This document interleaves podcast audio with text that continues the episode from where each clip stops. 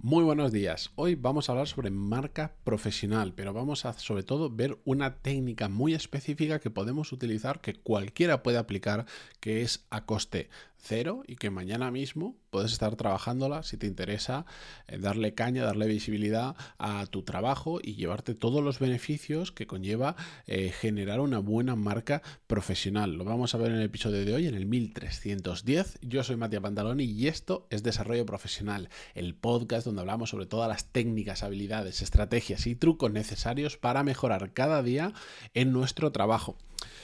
La cuestión es que cada vez que hablo de marca profesional a la gente le, gusta bastante el feedback que recibo después por email con preguntas específicas de lo que he hablado, eh, sobre, me preguntáis sobre cursos, sobre libros, sobre estrategias que seguir para crear una marca profesional. A mí me, me, me cuenta que a la gente este tema le interesa, pero curiosamente despierta mucho interés pero después lo que yo veo, porque muchas veces pues hay gente que me, que me va preguntando cosas que conlleva se genera una cierta conversación por email o por gente que conozco en persona, pero después veo que hay muy poca gente que pasa a la acción y realmente se pone a trabajar su marca profesional. ¿Por qué? Yo intento entender todo esto para, para ver cómo puedo ayudar lo máximo posible y aportar en este sentido, porque creo que es muy importante trabajar en, en alguna medida nuestra marca profesional. Bueno, básicamente yo lo que me he dado cuenta es que aunque estos temas interesan mucho, la gente suele confundirse y cree que tener una marca profesional o personal, llámala como quieras, realmente da igual, es tener una marca, es dar visibilidad a tu trabajo conlleva convertirte en influencer, conlleva en grabarte vídeos, subirlos a TikTok o de repente ponerte a exponer tu vida privada eh, delante, delante de una cámara para un montón de gente. Y eso no tiene eh, nada que ver con una marca profesional, es una una patita, una cosa de cómo lo hacen algunas personas, pero hay lo bueno de esto es que hay un montón de técnicas, un montón de estrategias diferentes que podemos trabajar y que, de lo que se trata es de descubrir todas las que existen y nosotros ir ir entendiendo con con qué técnica nos sentimos cómodo y con qué otra técnica no nos sentimos cómodo para la hora de, hacer que esa marca a trabajar, esa, esa, marca a trabajar que va a necesitar constancia, que va a necesitar muchas horas detrás y a veces hasta inversión económica, sea algo sostenible en el tiempo. Es decir, si tú imagínate, si tú ahora eh, quieres compartir, dices, voy a trabajar mi marca profesional compartiendo, teniendo un tío que me graba todo el día, todo lo que yo estoy haciendo, todas las conversaciones que tengo, después lo edita, no sé cuánto, como hay gente que lo hace, y lo sube a, a Instagram pues probablemente no te sientas cómodo con esa situación porque no estás acostumbrado y porque puede que no vaya contigo.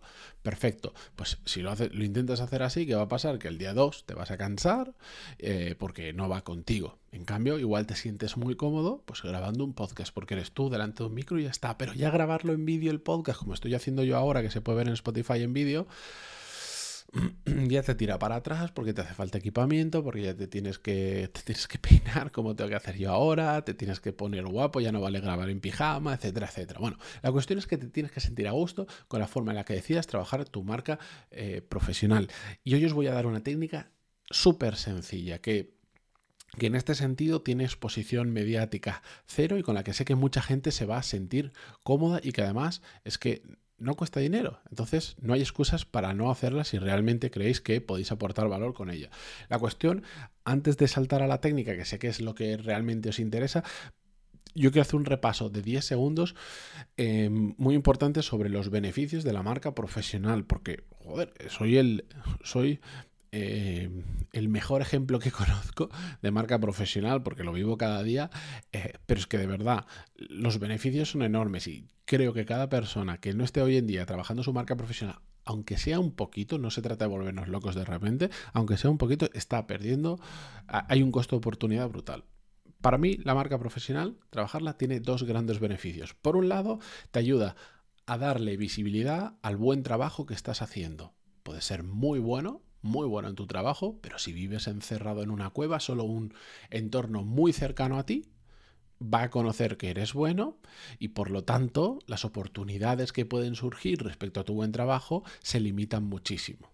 En cambio, cuando trabajas bien tu marca profesional, das visibilidad a tu trabajo y por lo tanto la capacidad de crear y de aprovechar oportunidades es mucho mayor. Y ese justo es el segundo beneficio. Y, os lo puedo decir desde la experiencia de que no, es, lo mismo mi, vida profesional ahora Em, desde que tengo el podcast hace seis años y con un montón de contenido detrás que cuando no lo tenía. Evidentemente también he mejorado como profesional en seis años, que se dice, se dice rápido, pero es que ha cambiado muchísimo, ha cambiado muchísimo. La, la cantidad de oportunidades que me surgen hoy en día gracias a la exposición del podcast, por la gente que conozco, por la gente que me conoce especialmente, etcétera, etcétera, es bueno, otra liga completamente diferente. De hecho, son tantas las oportunidades que he podido generar un negocio paralelo en mi vida gracias a un 19 de agosto, hace poquito más de seis años, de 2016, em, empezar esto. Bueno, pues esos son beneficios de la marca profesional. Pero vamos a lo grano. ¿Qué podemos hacer nosotros para trabajarla sin tener que hacer un podcast diario sin tener que grabarte además el podcast en vídeo y después distribuirlo en redes sociales? Pues muy fácil. ¿Sabéis que podéis empezar mañana mismo? Y sin gastar un euro y sin ningún tipo de riesgo. Una newsletter privada. Y aquí hay un matiz importante, privada. Yo tengo una newsletter. Yo genero contenido de puertas afuera y por lo tanto mi newsletter es abierta cualquiera os podéis apuntar. De hecho, esta semana, no sé si mañana martes o el miércoles, la, voy a enviar. He estado un par de semanas sin enviarla porque me he tomado un descanso y pongo muchas comillas. pero esta semana la vais a tener. Si os queréis apuntar, por ciento, pantalón y punto es. Pero cualquiera os podéis apuntar. Ahí hay varios miles de personas. Tiene un funcionamiento diferente a lo que yo me refiero. Para mí una newsletter privada es una newsletter donde solo te puedes apuntar con una invitación determinada. Es decir, yo quiero que se apunte esta persona, esta persona, esta persona, esta persona, con nombre y apellido y va a ser una newsletter acotada en gente. No se trata de miles de personas, sino pues una newsletter donde hayan 15 personas, o 50, o 7 pero personas que las agrupas en un lugar y le compartes un tipo de contenido muy específico que sepas, relacionado con tu trabajo, que sepas que les va a aportar un montón de valor y que con una frecuencia determinada, cada semana o cada 15 días, vas a compartir con ellos algo que les va a interesar mucho y que da, y que da visibilidad a tu trabajo y a tu y a ti mismo como profesional. Pero es muy importante que sepas que a esas personas que tú vas a invitar realmente les va a gustar que les invites y les va a gustar sobre todo recibir y leer esa newsletter. Aquí no es un tema de números, decir, no, es que tengo que tener, eh, para mí sí, para mí claro que es un tema de números en la newsletter abierta, cuantos más suscriptores tenga, mucho mejor, más gente voy a llevar de nuevo al podcast, les voy a recordar lo que hago, van a leer las cosas que yo quiero compartir, voy a poder mostrarles cuando lance mis cursos, etcétera, etcétera, pero aquí no se trata de eso. Aquí no es más suscriptores mejor, para nada. Aquí es un tema de estar en el top of mind de esas personas gracias a compartir muy buen contenido muy específico. Y conozco, yo no la hago de esta manera, yo la hago pública, no me da ya la... Bueno, no, me apetece hacerla privada ahora mismo, em, no me apetece tener otra newsletter privada, ya prefiero utilizar otros canales, yo también elijo con los que más a gusto me siento o los que creo que me pueden, en mi caso específico, retornar de una manera mayor. Pero conozco varias personas que tienen esa newsletter privada y que, por ejemplo, tengo en la cabeza uno que a sus compañeros de trabajo ha ido invitando y todos los viernes envía una newsletter con cosas que a él le parecen interesantes. No, no es un tema de decir mira todo lo que he hecho esta semana, sino mira todas estas cosas que para mí son interesantes a nivel profesional y también a nivel personal y las quiero compartir contigo. Eh, también conozco, por supuesto, personas que han fracasado haciendo esta newsletter privada, pero por ejemplo da la casualidad que cuando ya tenía apuntado a hablar sobre este tema y había hecho incluso parte del guion, un oyente del podcast me escribió y me contó su caso de que él, por ejemplo, todos los años tenía como la tradición del 23 de diciembre enviar una newsletter a un grupo seleccionado de personas, sus amigos, no sé cuánto. Y mm, era como una tradición de muchos años y un año por no sé qué historia no pudo enviarla.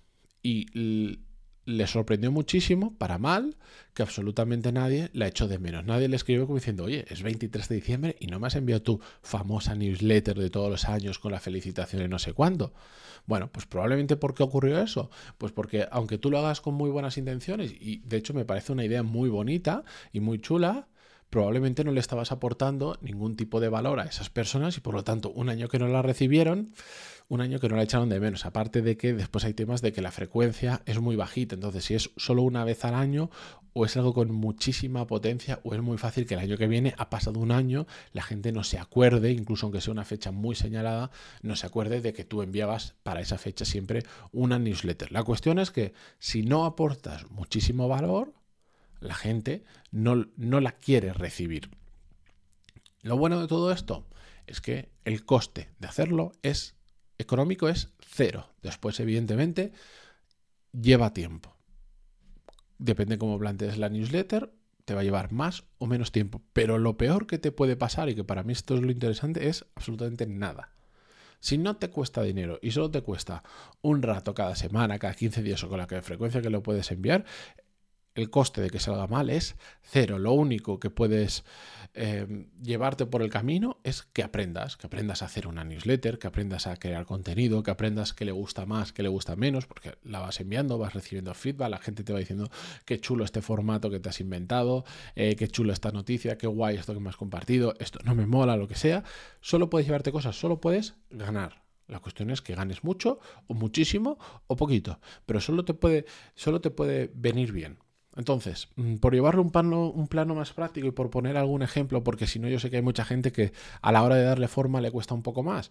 ¿Cómo lo haría yo en mi caso? Si yo quisiera empezar una newsletter privada, pues ahora mismo seleccionaría un tema bastante específico o que reúna a un grupo muy específico de personas a las que yo, compartiendo algo determinado, les puedo aportar valor. Por ejemplo, yo podría reunir un grupo privado pequeñito de gente que crea contenido en Internet que yo conozco. No, no, no es una newsletter para creadores de contenido, es una newsletter para dentro de mi círculo em, de gente que crea contenido, que si Miguel Antúnez, que si José Ángel Gutiérrez, que si, que si mi amigo Luis Encabo, que si no sé cuánto. Bueno, pues haría una newsletter privada con ellos y donde, por, por ejemplo, cada semana compartiera Em, pues cosas que he aprendido esta semana de grabar episodios de podcast, de crear contenido en una newsletter, de subir, de estar preparando un canal para YouTube, tal, tal, tal, puntos, pum, pum, pum, pum, pum. Y sé que eso les aportaría un montón de valor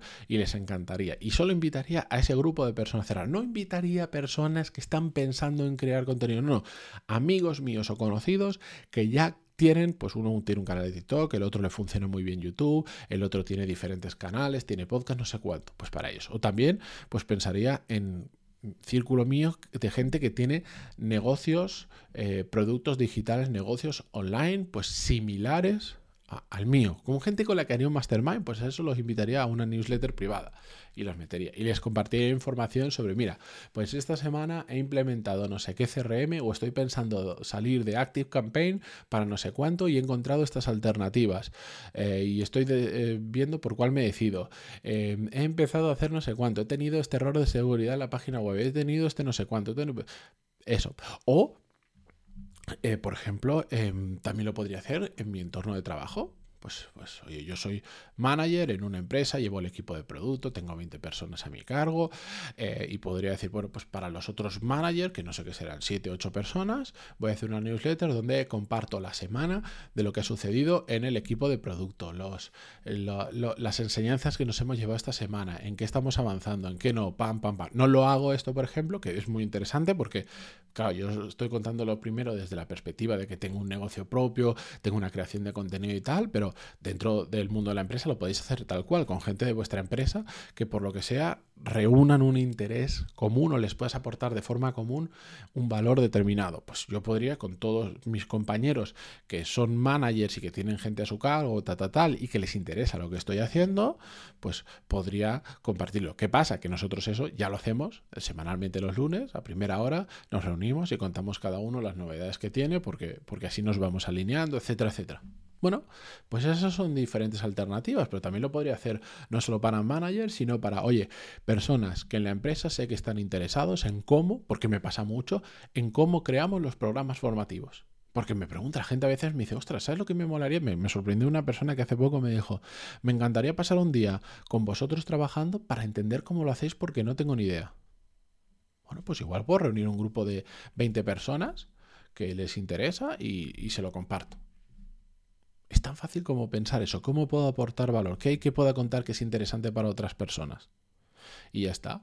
¿Modelos para hacer esto? Pues hay un montón. Mm, yo no os voy a decir cómo arrancar una newsletter, buscadlo en internet, si es que es, está chupado, Google os lo va a enseñar súper fácil.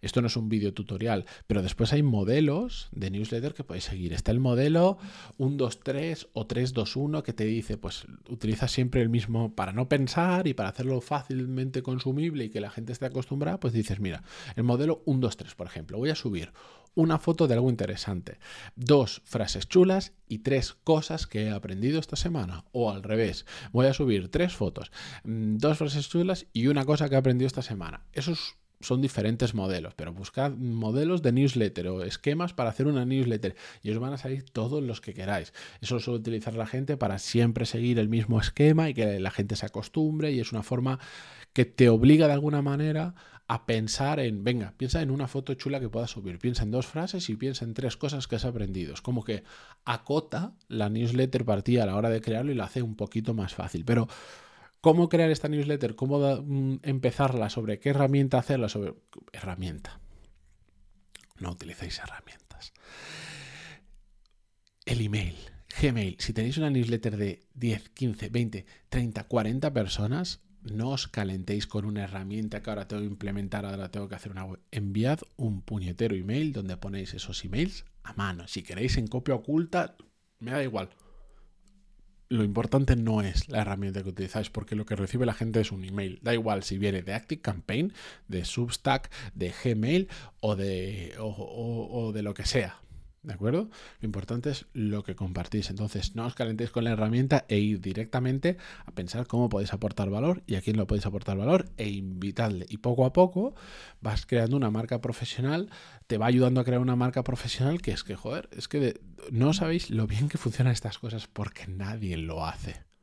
Y si tú lo haces, eres de los pocos que lo hacen y encima lo haces bien, el impacto que tienes en esas personas, la capacidad que tienen este tipo de técnicas en generar recuerdo y en darle visibilidad a tu trabajo, es que de verdad, es que hasta que no lo haces, la gente no es consciente de ello. Pero bueno, ahí os dejo esta técnica, no me enrollo más, que si no el episodio ya se va a hacer eterno. Gracias por estar, eh, por empezar una semana más conmigo al otro lado, en Spotify, en Google Podcasts, en iTunes, donde sea que lo escuchéis, en Evox, en cualquier sitio, por verlo en vídeo también desde Spotify, que ya sabéis que es el único sitio por ahora que está en vídeo.